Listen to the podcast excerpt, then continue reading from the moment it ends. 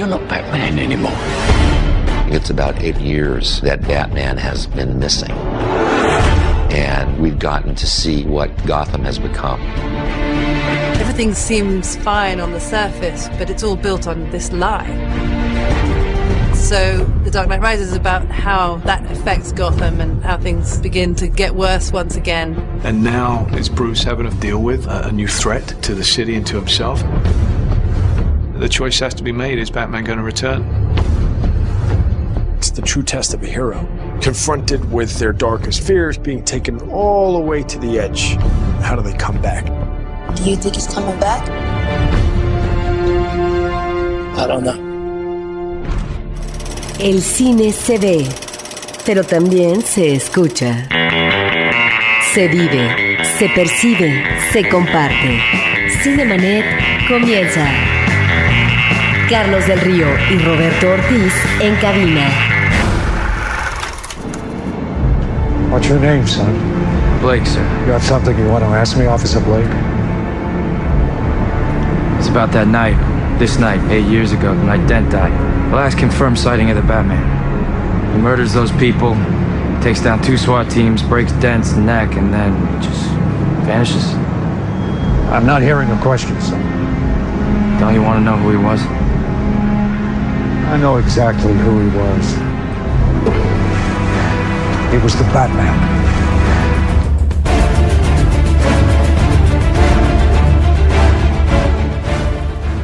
Y estamos de fiesta porque verdaderamente no fue de la manera que queríamos con los invitados que, que, quisiéramos, pero este se convierte en el primer crossover triple entre tres programas de los más exitosos de frecuencia cero, que es por una parte Cinemanet, por otra parte Testigos del Crimen, por otra parte Horroris Causa. Hablando acerca de Cinemanet, está en este momento acompañándonos Carlos del Río, querido amigo, ¿cómo estás? ¿Qué tal Lupita, Roberto? Muchísimas gracias por esta invitación Creo yo, como mencionaban ustedes en el episodio pasado, en el primer especial que hicieron de Batman en Testigos del Crimen, un programa muy especial. El poder reunirlos a ustedes dos nos da muchísimo gusto y que nos hagan parte de ese festejo, pues por supuesto que nos alegra a todos en Frecuencia Cero y desde mi parte en Cinemanet. Y fíjate que desde aquí saludamos a Roberto Ortiz, que no pudo estar con nosotros. No me extraña, bueno, no es, no es difícil de asimilarlo porque yo, por lo que respecta a Horroris Causa, el nuevo proyecto en el que estoy involucrado, que ya va a cumplir un año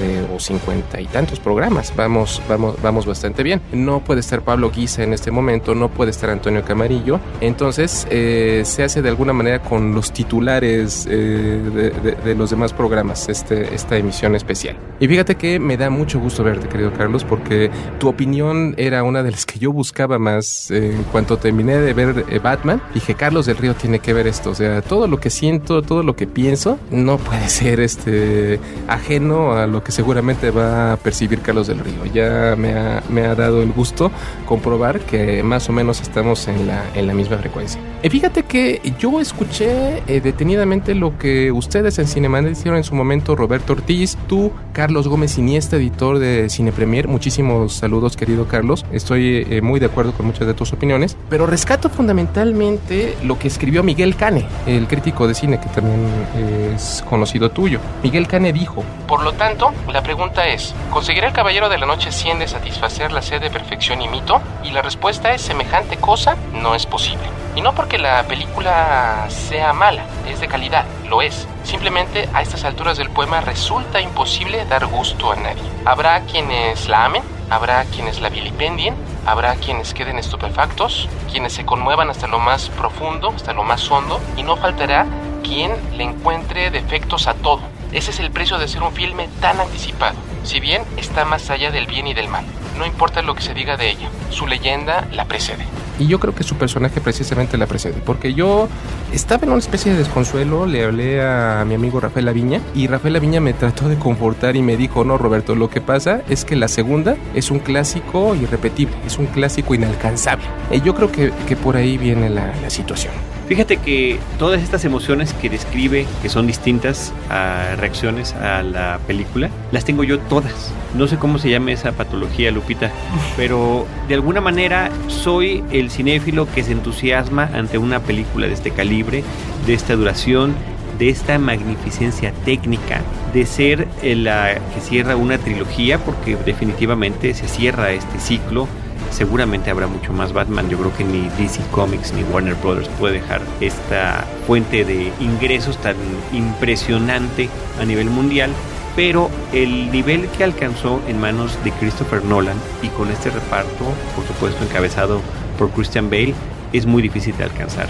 Y discutía yo con, y digo discutía porque sí llegó a términos de discusión con nuestro productor Abel Cobos, sobre la validez o no de comparar esta tercera película con eh, la película anterior. Y me decía, es que hay que ver cada uno como una obra, sí, pero son, son las tres partes de una misma pieza.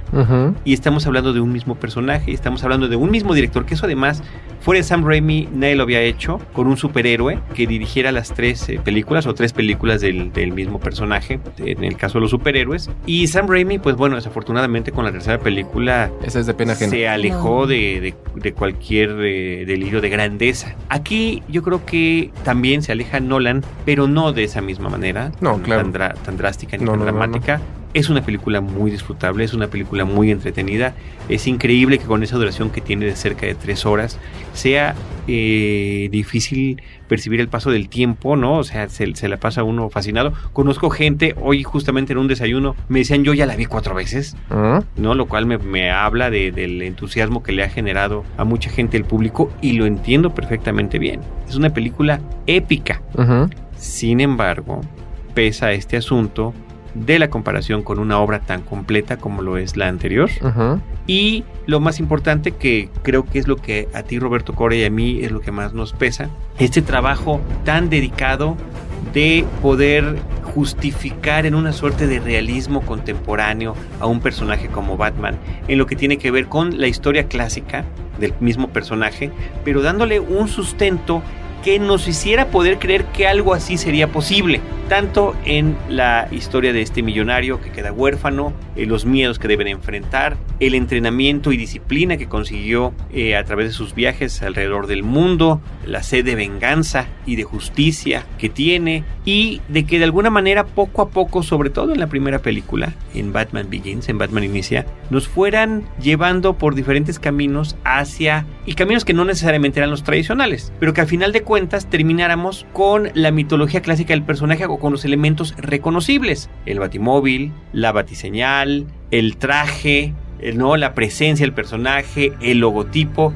etcétera. Ese trabajo es impresionante y decía yo en ese episodio de Cinemanet previo, perdón que me repita, pero es que es, es, lo que opino, Batman Begins generó que otra serie de historias y ahora llamadas franquicias, me suena como si estuviéramos hablando de hamburguesas y ese tipo de cosas, así se les llama de franquicias cinematográficas, reiniciaran con diferentes niveles de éxito y no creo que ninguna haya alcanzado a la fuerza y poder que tiene Batman Inicia. Estoy hablando del 007 con Casino Royale, que fue nuevamente relanzar al personaje. Estoy hablando de Spider-Man, que recientemente vimos otra vez su lanzamiento, relanzamiento, nuevamente contar la historia desde el principio.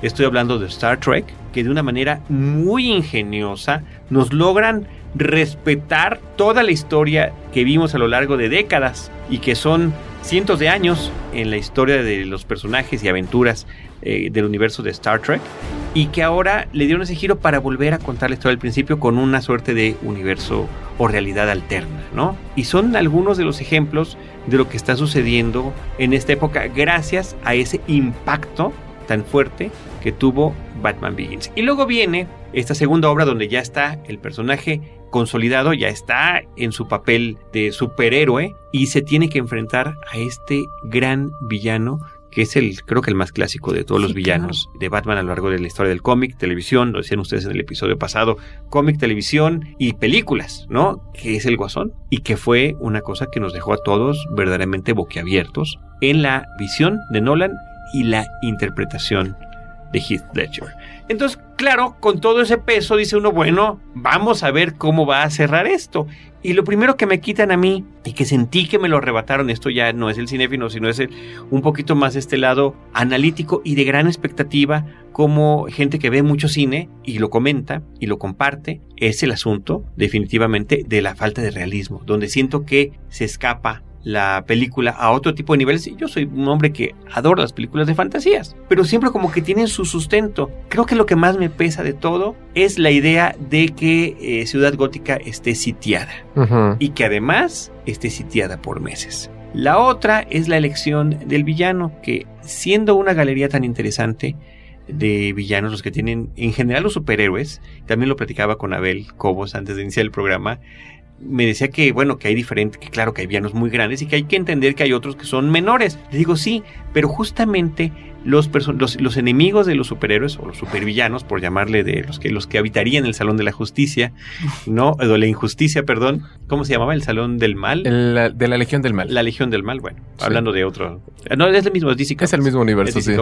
Tienen su lado único que los hace recordables, ¿no? Y en el caso de, de, Batman hay muchos. Ciertamente ya aparecieron en otras películas, también había aparecido el Guasón, ¿no? Y puede haber algunos que hubieran funcionado quizá mejor para mí. Claro, quizá esté la cuestión de la consideración de que Bane es el que quiebra literalmente a Batman.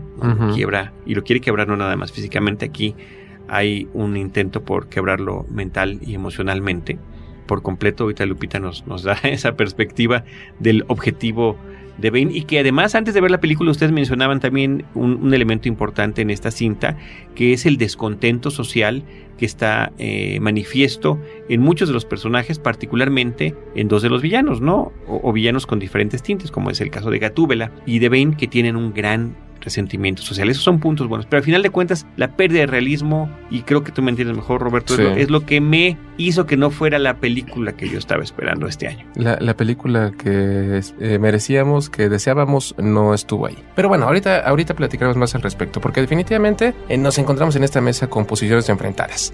Eh, ya, ya, ya, Yo, soy la parte disímil. Ya, completamente. Ya, ahorita comentaremos. Ya tomó notas, lo cual me aterra todavía porque nos va, va a contestar puntualmente. Por supuesto. pero tú mencionaste hace un momento al principal artífice de este logro que es Christopher Nolan, que es uno de los cineastas más imaginativos. Yo he sostenido largas discusiones con Luis Resendiz de la revista Tiempo Libre, saludos querido Luis, donde a él le choca un poco la idea de llamar a Christopher Nolan un cineasta autor. Yo pienso que hay muchos elementos que nos pueden permitir darnos ese lujo. Hay una constancia en sus temas, hay una constancia en sus actores, hay una constancia en, en aspectos técnicos la música, eh, con la fotografía de Wally Pfister es eh, común en prácticamente todas sus, cintas. Es un cineasta interesante. Él de alguna manera logra hacer un matrimonio muy bien llevado entre lo artístico y lo comercial, que son dos aspectos que no necesariamente tienen que estar peleados, porque muchas personas piensan que el cineasta autor es un Akira Kurosawa, que es un François Truffaut, que es un cineasta de otro tipo eh, de espectadores. Pero, ¿qué nos puedes decir sobre Christopher Nolan? Bueno, yo creo que desde mi humilde perspectiva, a mí me queda la impresión de que sí lo puedo llamar un autor. Es efectivamente un hombre que está eh, constantemente repitiendo una serie de temas. Y lo curioso, lo interesante y lo fantástico de Nolan es que repite ese tipo de universos y siempre nos da un resultado completamente diferente. Sus películas, creo que todas, son laberintos él nos mete en sus laberintos y no sabemos por dónde vamos a salir. No sabemos cuál es la impresión final que nos va a causar esto. Y no significa esto que necesariamente sean películas donde hay este gran final inesperado, que en la mayoría de ellos sí lo tiene, pero no es el punto principal, sino cómo llegas a ello, ¿no? Entonces, eh, yo tuve la oportunidad de ver una película que se llama Following, que es su primer largometraje. Su primer largometraje. Una película de, bajo presupuesto, una película bellamente filmada en blanco y negro, con actores no... No conocidos. Desconocidos y no particularmente buenos. Y sin embargo, la historia se sostiene de principio a fin gracias a este manejo que él tiene. Después vendría esta obra que creo que fue con la que lo conocimos todos, que me parece que es mm. impresionante, que es Memento. ¿no? Y que justamente nos hace testigos de la forma en la que él está manejando las cosas, contándonos en sentido, en, el tiempo cronológico inverso, una historia. Y aún así, pudiendo dar una gran sorpresa final y muchas sorpresas distintas a lo largo de la cinta. El, mismo caso se da con The Prestige, o qué decir de Inception, ¿no? que también es una de mis películas favoritas de este director, y, que son varias, o sea, tan solo Memento, Batman Begins y The Dark Knight, ¿no? Descartaría esta por lo que estamos comentando, e Inception me parece que son obras impresionantes y que efectivamente tienen estos vasos comunicantes y que además como otros autores de la altura de los que mencionas, yo diría Woody Allen, ¿no? De repente se empiezan a servir del mismo grupo de actores. Por supuesto. Y los empieza a poner en diferentes películas con mayores o menor participación, pero que están ahí presentando como una suerte de tropa, ¿no? Que está también a su servicio y que además pueden estar trabajando en proyectos independientes a lo largo de su trayectoria profesional. Yo estoy absolutamente satisfecho en términos generales con esa obra y es por ello, justamente por ello, que mi apreciación de esta última película pues como que se me empieza a desmoronar. Y también es mi deseo de ver la siguiente, porque yo estoy muy al pendiente de la próxima película de Christopher Nolan. Pero querida Guadalupe, en términos sencillos, igual a estas alturas del partido ya han pasado varias semanas, asumo que las personas que nos descargaron hace un momento eh, ya vieron la película, que ya tienen una opinión más que formada. Muchas personas ya nos han escrito en los grupos, en las redes sociales. Spoilers? Sí, vamos a, decir libremente Por si alguien no la vio, pongan pausa y regresen después de haberla visto. En ese momento. Sí, sí. Sí, pero vamos a darnos la libertad por ese momento de, eh, de platicar un poco de detalles. ¿Cómo podríamos resumir la trama, querida Guadalupe?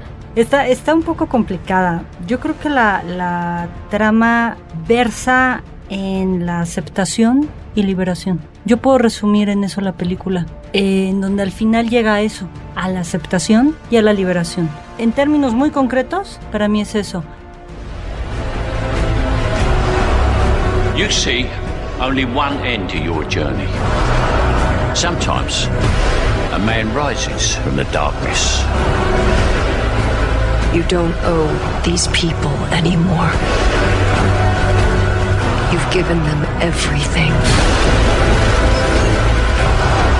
Not everything.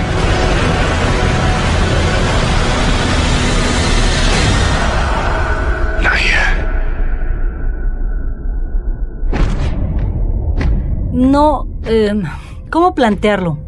No estoy de acuerdo con ustedes. No, no, lo sabemos. sí, lo sé, lo sé, porque además cuando empezamos a comentar me dijiste, cuando la viste, es que estoy en depresión post-Batman. Yo, chin, híjole, no, bueno, pues yo todavía no la veo, pero deja que, que, que, la vea y ya platicamos. Pero ya me deprimiste. Sí. Pero ya, ya me empecé a preocupar, ¿no? Y te leí en, en Horroris y acá escuché a Carlos, al otro Carlos, y a Roberto coincido en muchas cosas, en, cuestiones que, que, la película está pues, bien hecha en un sentido cinematográfico, está toda la parte pues del espectáculo, está vívida, está activa, está... En efecto, yo cuando vi el reloj y terminó, dije, ¡Ah! Casi tres horas, qué impresión, no se sienten. Eso a mí me, impactó y me llamó la atención. Ahora bien, desde otro lado, ¿por qué a mí sí me gustó la trama y por qué puedo resumirla en cuestión de aceptación y liberación? Porque creo que a pesar de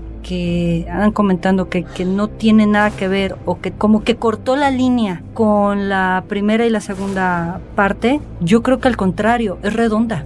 Termina aceptando aquello que tanto dolor le provocó para mí. Cuando terminó, lo primero que dije es extraordinario. Literal, ¿eh? así como qué buena película. Dices, bueno, tiene sus errores. Sí, sí es cierto, porque era así como, ya al fin logró salir del agujero y de todo lo malo y todo. Y era, una vez en Ciudad Gótica, o sea, sí dices, ¿De, dónde apareció? ¿Cómo entró? Porque, bueno, vamos Está bien que es Batman, ¿no? Pero... No, está bien, eso pasa cuando cambias la página. Sí, sí, eso sucede, sí, son, Una vez afuera, o sea, una vez en Ciudad Gótica dices, ok, bueno, se, vale, ¿no? Pues es que no, no podían pasar como llegaba y atravesaba todo el desierto y era todo otra ese rollo.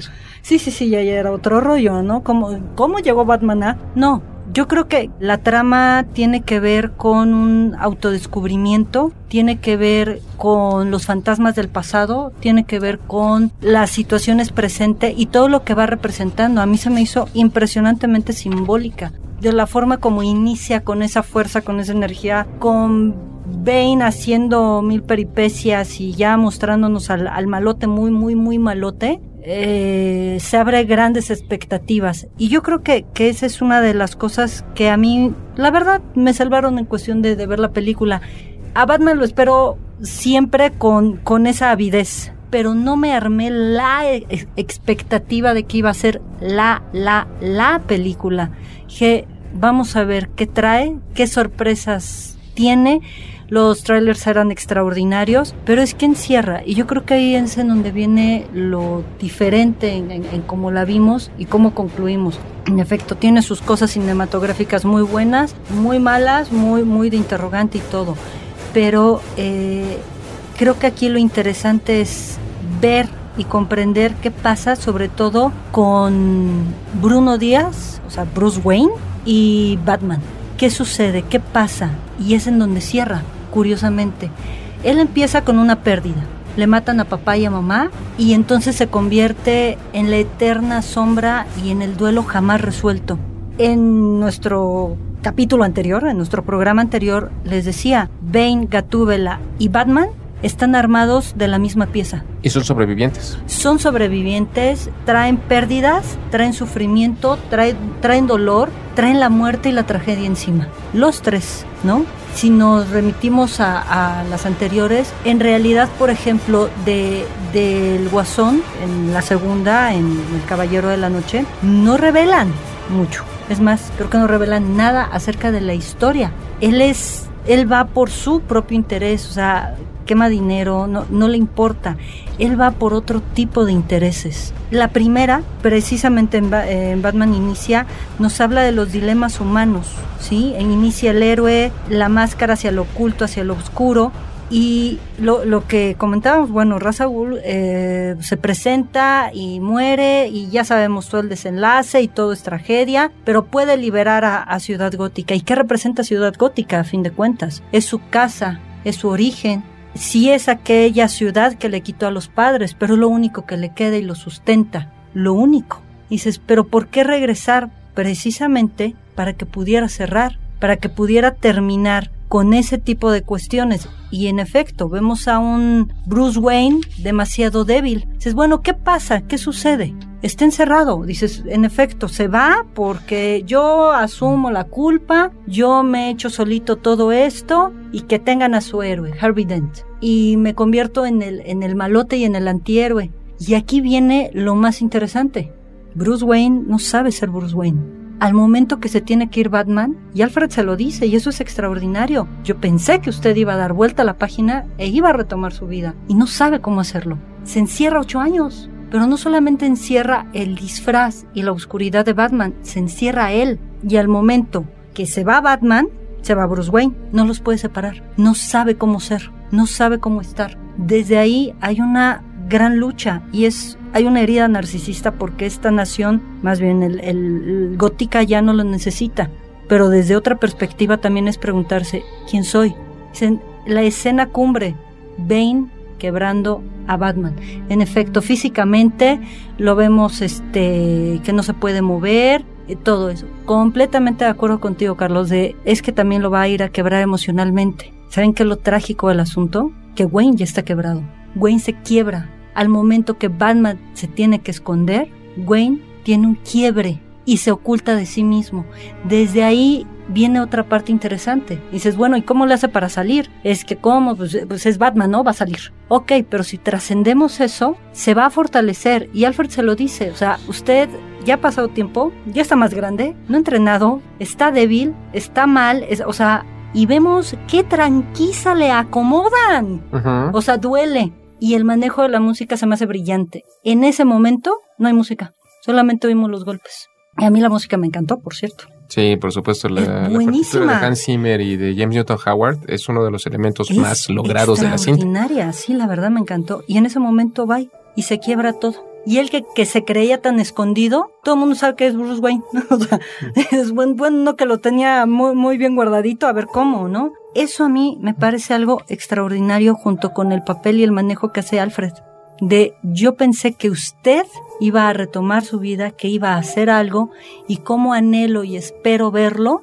Pero todo este, este deseo que siente Alfred porque su hijo putativo esté bien, haga algo diferente. Y por ese final, que tiene, por eso digo que es, es redonda. ¿Por qué? Al fin, al fin pudo cerrar el duelo que tenía con sus padres, al fin puede ser Bruce Wayne, al fin puede tener una vida propia y saber quién es. Cerrar, cerrar también el duelo de, de, la pareja que perdió, porque también esa es una de las razones más que se suman a esta a esta actitud ermitaño que adopta, ¿no? Ermitaño millonario al estilo de Howard Hughes. Sí, claro. Eh, nada más una pequeña precisión, Roberto. En esta película nada más es eh, Hans Zimmer. Hans Zimmer únicamente. Sí, tiene razón. Únicamente. En, para esta película de. Sí, porque participaron conjuntamente en las anteriores.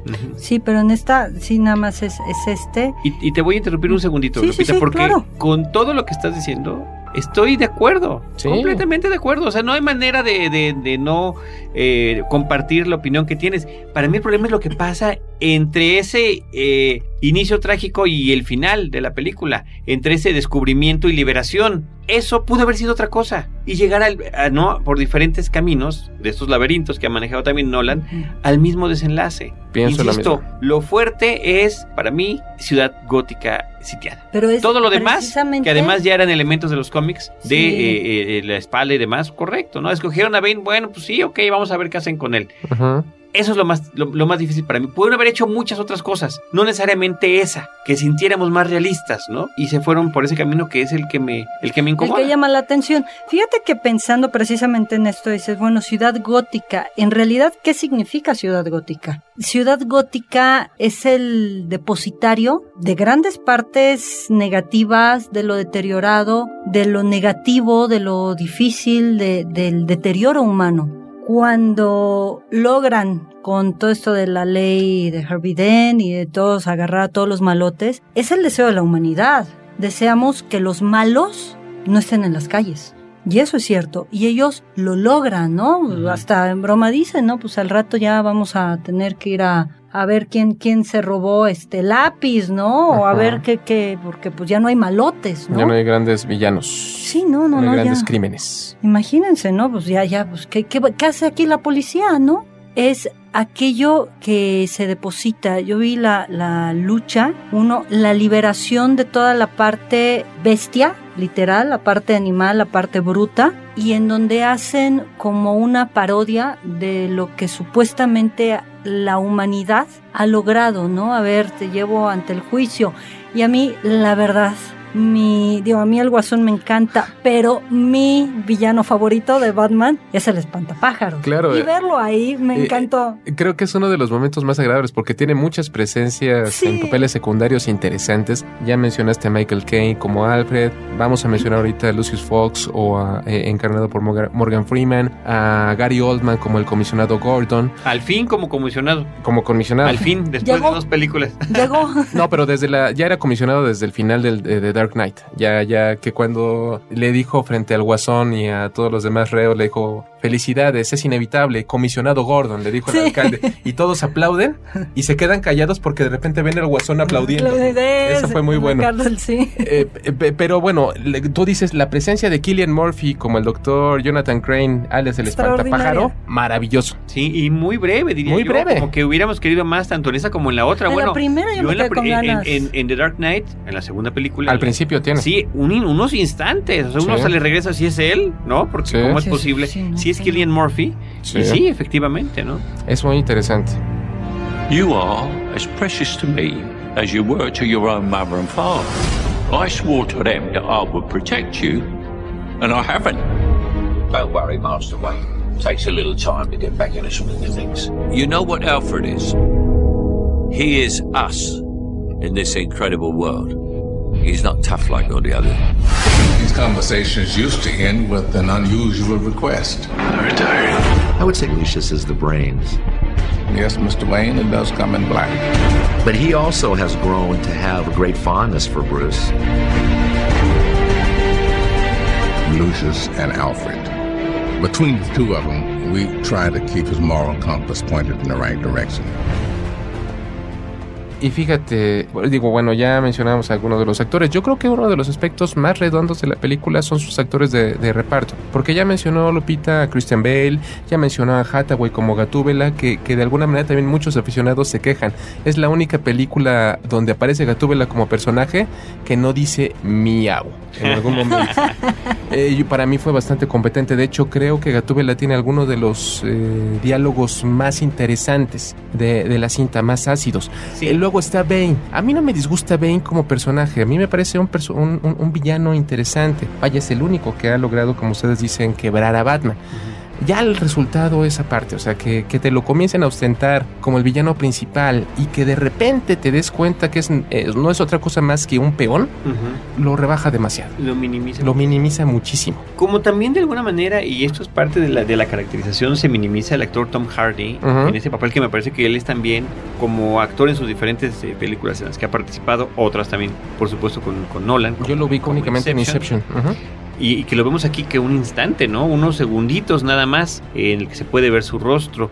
De alguna manera se, se siente un poco desperdiciado. Sí. Lo que pasa es que también ahí es, es la anulación de, de quién eres, de quién, de, de, a fin de cuentas, de tu identidad.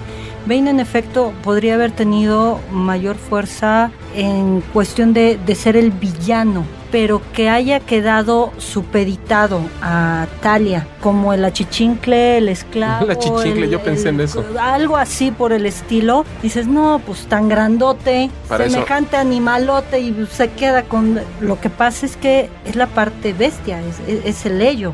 ¿Y quién dirige Talia? Talia al Ghul, que es la hija de Ra's al Ghul, eh, que es Marion Cotillard, que, que originalmente hace el papel de una Miranda Tate, una empresaria que compra las empresas Wayne, en pocas palabras, y que es de alguna manera la responsable de ponerle fin a Ciudad Gótica, tratando de completar los planes que tenía su papá. Claro, y ella es la parte racional y Bane la parte animal. Es el ejecutor. Es el que ejecuta, es, es, es el que va hacia allá, entonces es impulsivo, este es ilógico, él nada más obedece y le da un alto sentido a la, a la lealtad. ¿Por qué? Pues porque cuidó y protegió a esta pequeña que después ella regresa para estar con él. Entonces ahí, ahí hay más bien un enganche de necesidad, de necesidad y de amor, aquello poco que, que, pudiera recibir. Entonces, literal, lo que tú digas, mi reina, eso, destruimos Gótica, vamos a destruir Gótica. ¿Por qué? Porque para él era necesario mostrar ese amor, porque así lo querían. Era algo poquito que él podía recibir entre tanta miseria humana.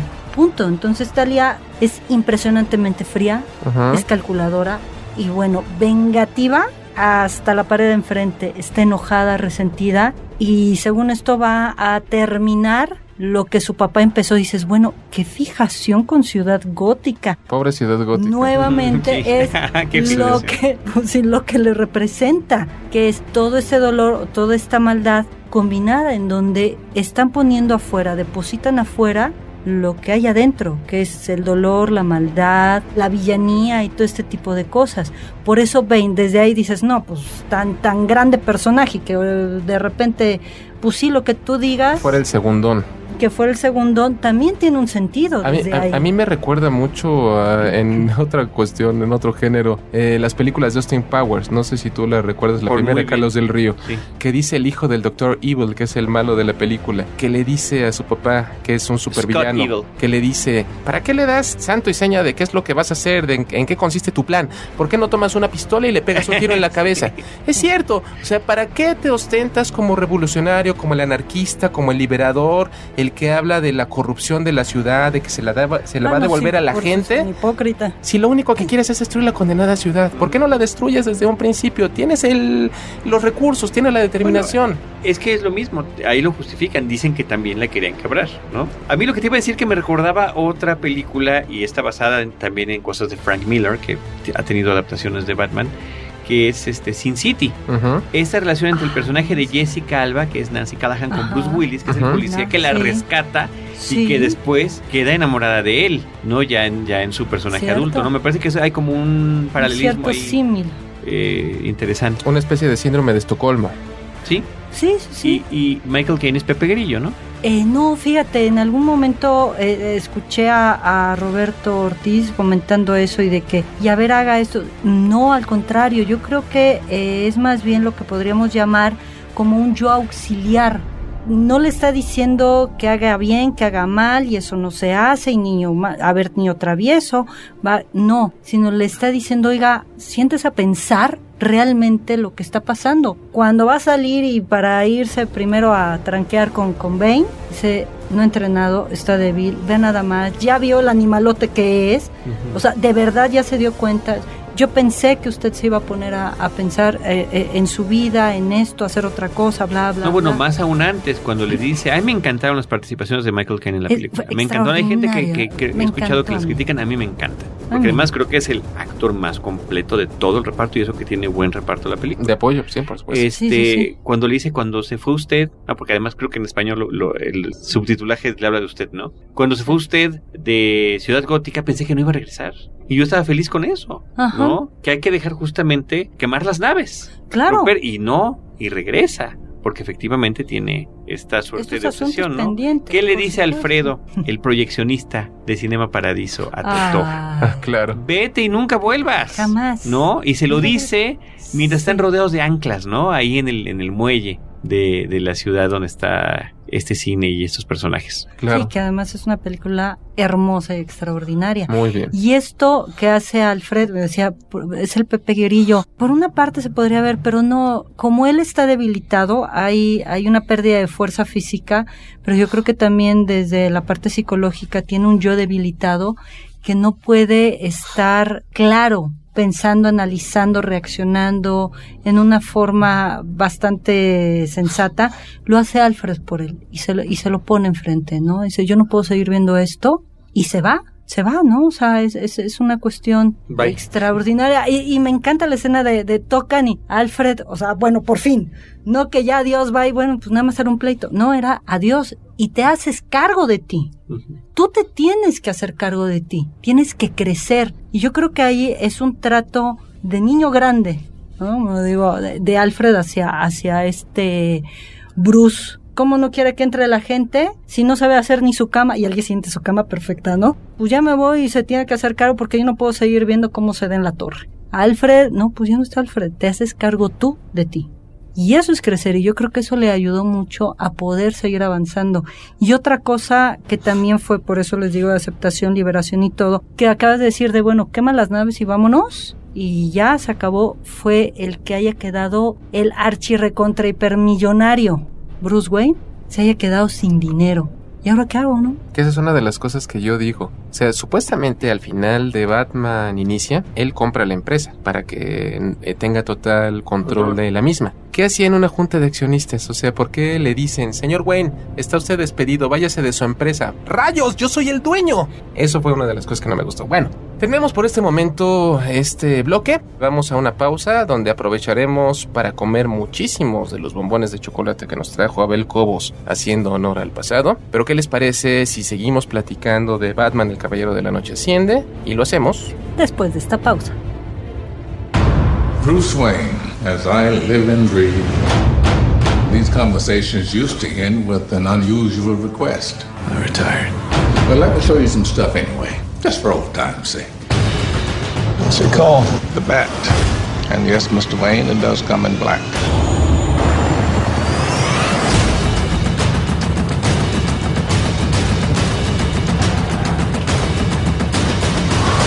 I'm telling you. You're retired. I'm retired.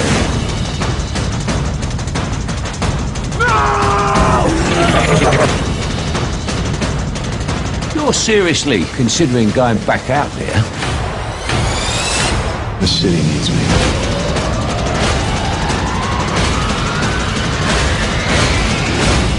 The Dark Knight Rises. Nothing like a little air superiority. Cinemanet está de intermedio. Regresamos en un instante. Los aficionados a la fantasía, el horror y lo sobrenatural ahora tienen un punto de encuentro. Horroris Causa.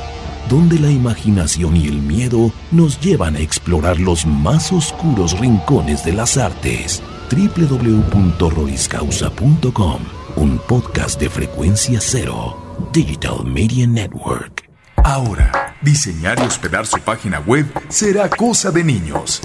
En tan solo cinco pasos, hágalo usted mismo sin ser un experto en Internet. Ingrese a suempresa.com y active ahora mismo su plan. Suempresa.com, líder de web hosting en México. ¿Qué pasa en la mente de un criminal? ¿Cómo logran atraparlo? ¿Cómo se relacionan la psicología y la criminalística? ¿Por qué nos atraen los temas criminales? Para averiguarlo, hay que convertirse en testigos del crimen. La realidad puede ser aterradora. www.testigosdelcrimen.com, un podcast de frecuencia cero Digital Media Network. Cinemanet. People of Gotham! Behind you stands a symbol Blackgate Prison, where a thousand men have been languished under the name of this man, Harvey Dent, who has been held up to you as the shining example of justice. You have been supplied with a false idol to stop you from tearing down this corrupt city. About Harvey Dent from Gotham's very own police commissioner, James Gordon. The Batman didn't murder Harvey Dent, he saved my boy then took the blame for Harvey's appalling crimes so that I could, to my shame, build a lie around this fallen island. I praise the madman who tried to murder my own child, but I can no longer live with my lie.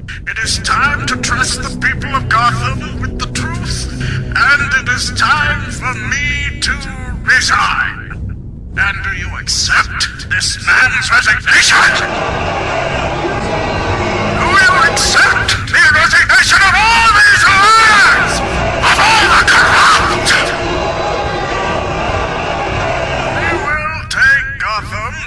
Corrupt and lash oppressors for generations who kept you down. Bereft your opportunity, and we give it back to you.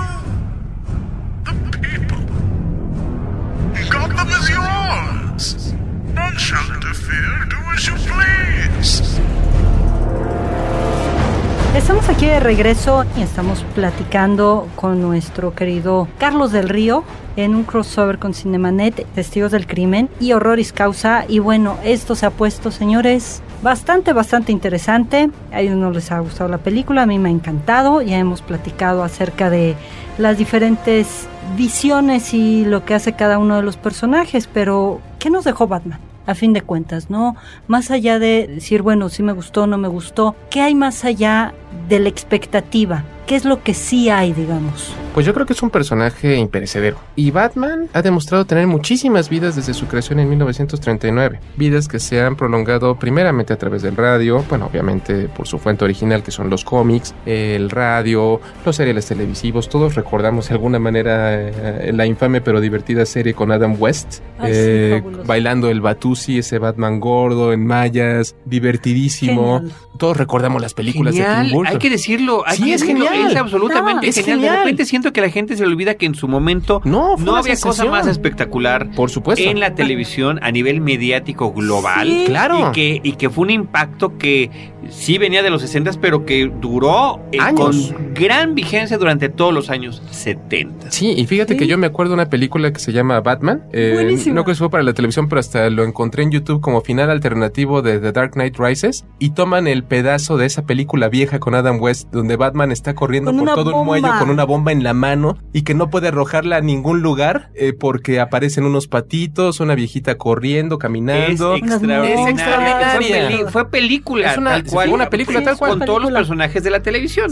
Con los principales al menos. Los, principales malos que eran el Guasón, el Pingüino, Gatúbela, Gatúbela y, el, acertijo. acertijo. Claro, era una película maravillosa. Y el submarino del, Ah, del, del pingüino era una delicia. Era una Todo. delicia. Una Y serie extraordinaria. también recordamos las películas de Tim Burton. Inevitables, yo pienso que son películas que han resistido el paso del tiempo. Sí, lo han resistido. También de- la gente, Sí. últimamente he oído muchos amigos Ajá. y compañeros que dicen, sí, ves que cómo nos gustaba. No, ¿cómo que cómo nos gustaba? No había nada Ujú. como lo hubo hasta ese Claro. momento. Y una cosa que me, que me Extraordinario. perdonen, con todo lo que me Mucho. fascinan estas películas de Nolan, la ciudad gótica de Burton sí era una ciudad gótica.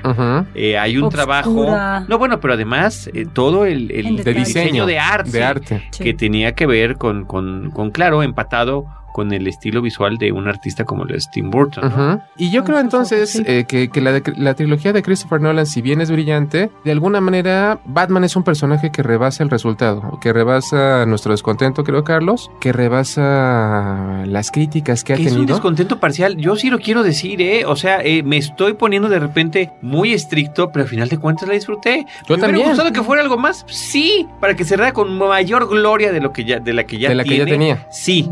Y que fuera más congruente con lo que había habido anteriormente. Pero al final de cuentas, creo que eh, no hay otro trabajo similar con un superhéroe eh, llevado hasta tres películas, ¿no? Y yo pienso que es un fenómeno cíclico. En 20 años vamos a ver otro Batman. Yo voy a ser un venerable señor de 60 años en ese momento.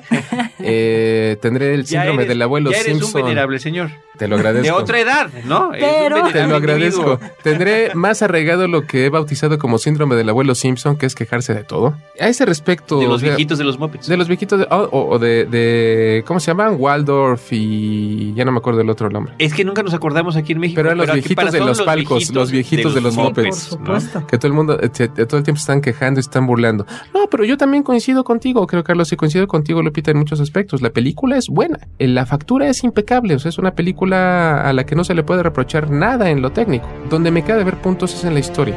Y precisamente mi- desilusión proviene de los altos estándares que los propios Nolan nos han enseñado a tener en diferentes películas, que no solamente se extienden a estas dos primeras entregas de Batman, sino a desde Memento, El Gran Truco, el, el, el guion del origen de Inception. buenísimo. Es maravilloso. Hasta el remake de Insomnia. Sí, es estupendo. Pero eso, esa brillantez no estuvo presente aquí en mi humilde opinión. Sí, en, su- en sus más altos niveles, no. Entonces, No Batman es un personaje más grande que todo eso, más grande que cualquier opinión, y seguramente lo vamos a volver a ver. Sí. Sí, quien lo retome, quien lo haga, porque coincido contigo de que no van a dejar ir semejante personaje y semejantes ingresos para en ningún caso. Sería interesante verlo también bajo otra óptica y bajo otra... Y ya seremos más cautelosos. Recordemos lo que le pasaron después de las películas de Burton en esas otras dos películas que fueron infames que le, que le siguieron, ¿no? Joel Schumacher que condenó a la franquicia a la muerte. Sí, Sí, con Ar- Ar-. Arnold Schwarzenegger como el Capitán Frío o como el Señor Frío, verdaderamente terrible. Sí, Con sus pantuflitas de osito. pero bueno. En, sí, en- que ahí en- George Clooney lo que le provocó fue una gran depresión. Porque él de verdad lo, lo criticaron y no le gustó, entonces pues ni modo, se deprimió. Oye, eh, voy a, voy a retomar otra vez a los viejitos de los Muppets, ¿no? Ajá. Cuando termine el número Ajá. de Maná Maná, se voltea uno y le dice al otro. La pregunta es, ¿qué quiere decir Maná? Y el otro dice, la pregunta es, ¿a quién le importa? sí. Sí, sí. Tu visión de en general, querido Carlos. No, coincido contigo, Roberto. Eh, a final de cuentas se cierra un ciclo con esta película. Creo que como cinéfilos quedamos muy complacidos con ese resultado. Y yo mencioné al principio de este episodio la repercusión que tuvo este relanzamiento de, de este personaje y cómo ha impactado en otros personajes que de diferentes fuentes, eh, ya sean literarias, televisivas o, o demás, están resurgiendo nuevamente para nuevas generaciones actualizándolas eh, desde diversas perspectivas. Entonces, yo creo que la gran herencia que deja Batman, el gran legado que deja este Batman de Christopher Nolan es eso. Y bueno, a mí en lo personal sí me gusta la película. Igual podía haber sido bajo otra línea, otra dirección, pero a mí se me hace todavía más importante los personajes. You're in deep with the wrong people. You don't know a thing about me.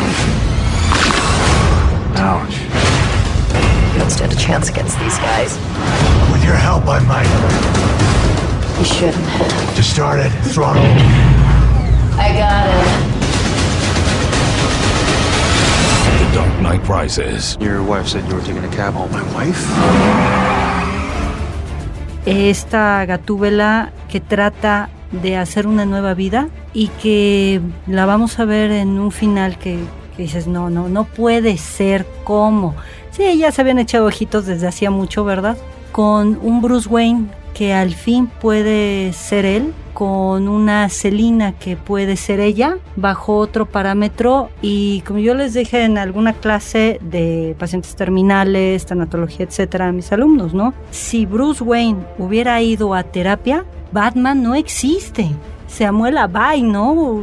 Pero se tardó todo este tiempo en resolver, en concluir y en integrarse. Entonces, yo creo que es una de las cosas más importantes. Me gustó la música, creo que es un, buen legado, una, buena línea y pensar en ese monstruo que era todo el horror que podía tener, que puede colgar al monstruo y poder continuar la vida. ¿no? Bueno, yo, pero yo sí quiero preguntarles a ti, Lupita y a ti, Roberto. Yo veo este final feliz como un final alterno, como un puede ser o puede no ser. Porque Claro. recordemos que, y muy al estilo de Inception, a eso me quiero es- referir, ajá. totalmente al estilo de Inception, eh, en el que uno dice, bueno, si es, si es la realidad o no. Sigue girando ¿Sí el La diabolito ese o no. esa. La pirinola sigue girando Sí. o no. Porque lo dijo desde el principio Alfred, encarnado por Michael Caine.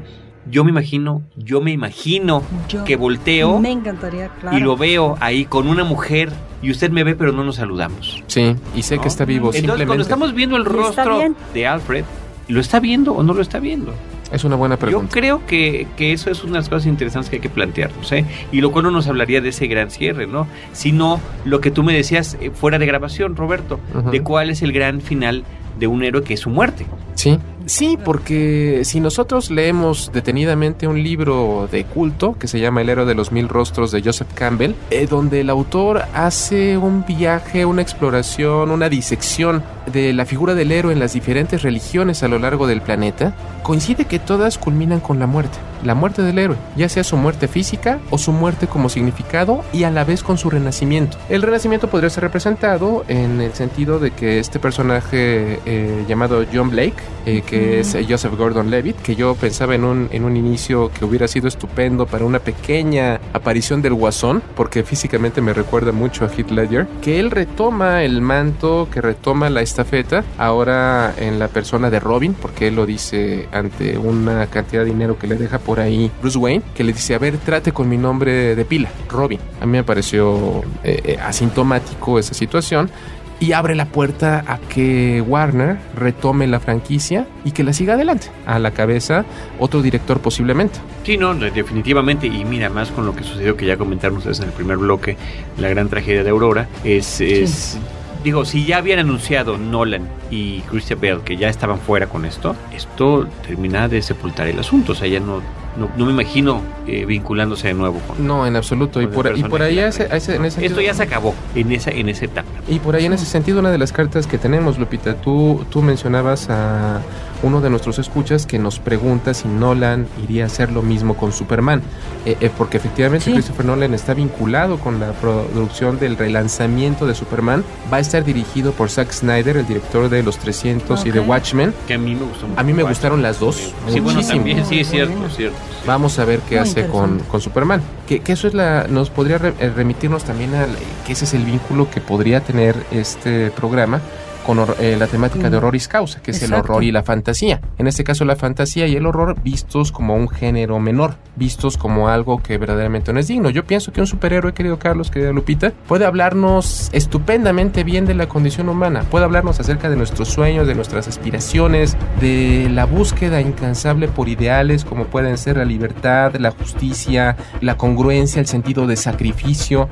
Por de eso puede hablarnos un superhéroe y, y en ese sentido podría yo vincularlo al- a, la temática de, de horroris causa. Pero bueno, ya veremos qué pasa con eh, el señor Nolan en tiempos eh, venideros. Y fíjate que eso que mencionas acerca de la fantasía y de los superhéroes, yo creo que también es algo impresionantemente humano porque ¿quién no desearía tener un Batman, ¿no? En, en la ciudad, aquí en el Distrito Federal. ¿Qué hace más falta un Punisher? Estaría bien, fíjate que sí. Bueno, pues sí, pero güey, Y bueno, y un Superman. sí, sí, sería para, para estos tiempos sobre todo. Sí, todo, todo el país, ¿no? Bueno, pues sí, pero viene eso precisamente, decir, alguien extraordinario que pueda ir más allá de sus fuerzas y de los límites que, que, nosotros como vulgares humanos tenemos y que nos pueda cuidar y que nos pueda proteger. Es un deseo también de, de cuidado y paternalista, ¿no? Así es. Que, que, lo vemos mucho en las cintas de, de, superhéroes y que en la fantasía se les deposita ahí. Uh -huh. Así como el monstruo.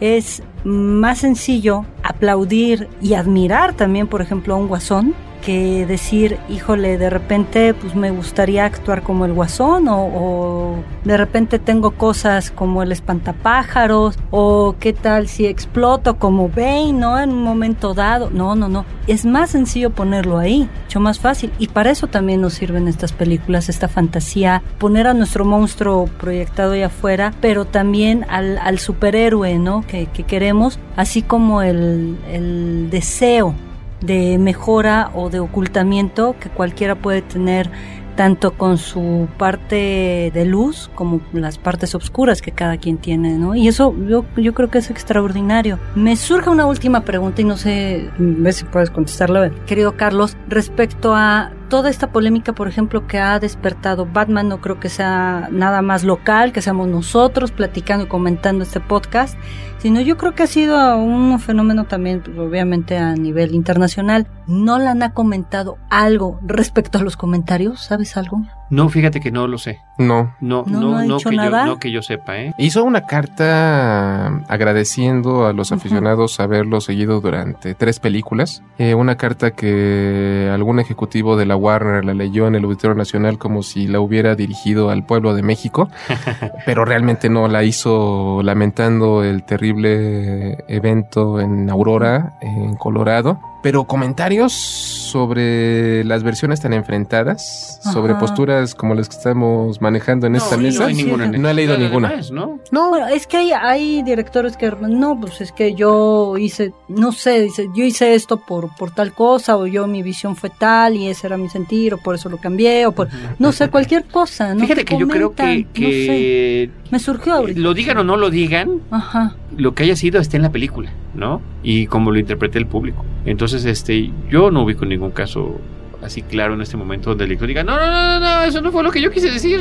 ¿No? Digo, como no, no, que lo, ya dirán, lo suelta y ya es libre sí, cada quien, exacto. por supuesto. Claro. Sí, sí, sí. Y yo creo que, ah. que, que, las virtudes de sus películas reside en algo que le dijo Ra's al Ghul al propio Batman en Batman Inicia. Si usted logra convertirse en algo más, se convierte en una leyenda, señor Wayne. Yo creo que Batman, a final de cuentas, se convirtió en una leyenda apoyado, ya, sí. ya lo era, pero apoyado por lo que hizo el señor Nolan. Completamente de acuerdo. Muy bien. Es extraordinario. Pues eh, ya para despedirnos, yo les recuerdo eh, el 11 de septiembre a las 17 horas en el Instituto Nacional de Ciencias Penales estaré ofreciendo una plática que se llama Batman es un criminalista. Ya a principios de septiembre en la página web del INACIPE podrán ver cuáles son los lineamientos, los requisitos que deben de, de, de reunir para poder inscribirse a esta plática. Digo, será interesante porque es usualmente un abogado no suele considerar a los personajes de ficción como algo digno de atenderse. Sí. Es alguna bueno. posición arriesgada la que voy a asumir por ahí. Pero habla acerca de la perdurabilidad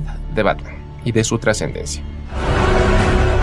Every great story deserves a great ending, and we've really tried to be true to that. The Dark Knight Rises is our attempt to give that great story its great ending.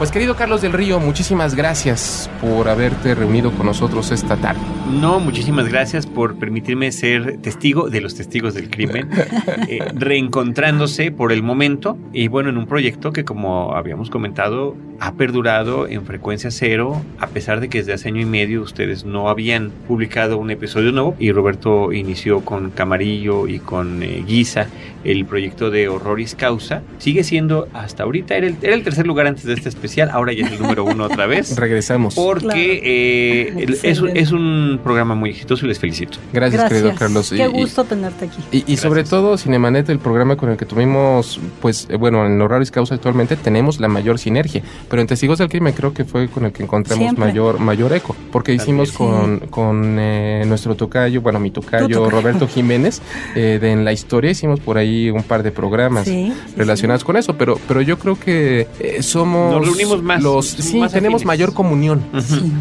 Y fíjate que dejo sobre la mesa que quedó pendiente una segunda parte de un crossover entre Cinemanet y Testigos del Crimen, que era sobre el cine de gangsters. Ah, pues. Lo debemos de escuchar nosotros cuatro, me refiero a Roberto Ortiz, Roberto Coria, Lupita Gutiérrez y un servidor Carlos del Río, y plantear una nueva ocasión tan feliz como esta para reencontrarnos. Está en el tintero. Pues lo dejamos en el tintero, querido Carlos. Y gracias, querida Lupita. Me dio muchísimo gusto estar contigo. Gracias a Roberto Ortiz, no pudo estar con nosotros. Les mando saludos a mis cofrades, a Pablo Guisa y a Antonio Camarillo, por lo que respecta a Auroris Causa. Pero fue un placer verdaderamente estar contigo otra vez, querida Guadalupe.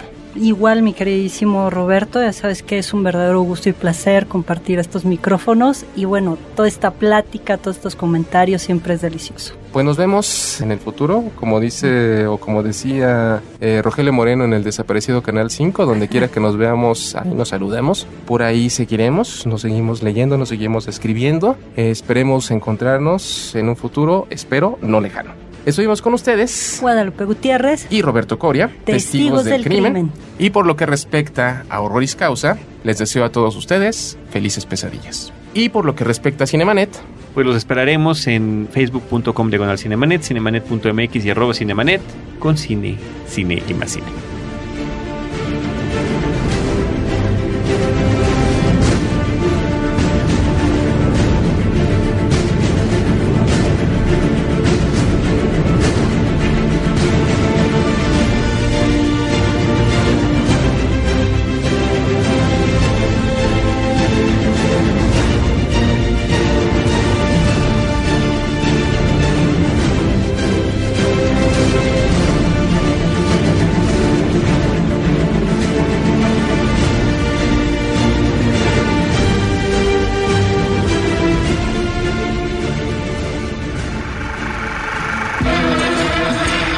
Cinemanet termina por hoy.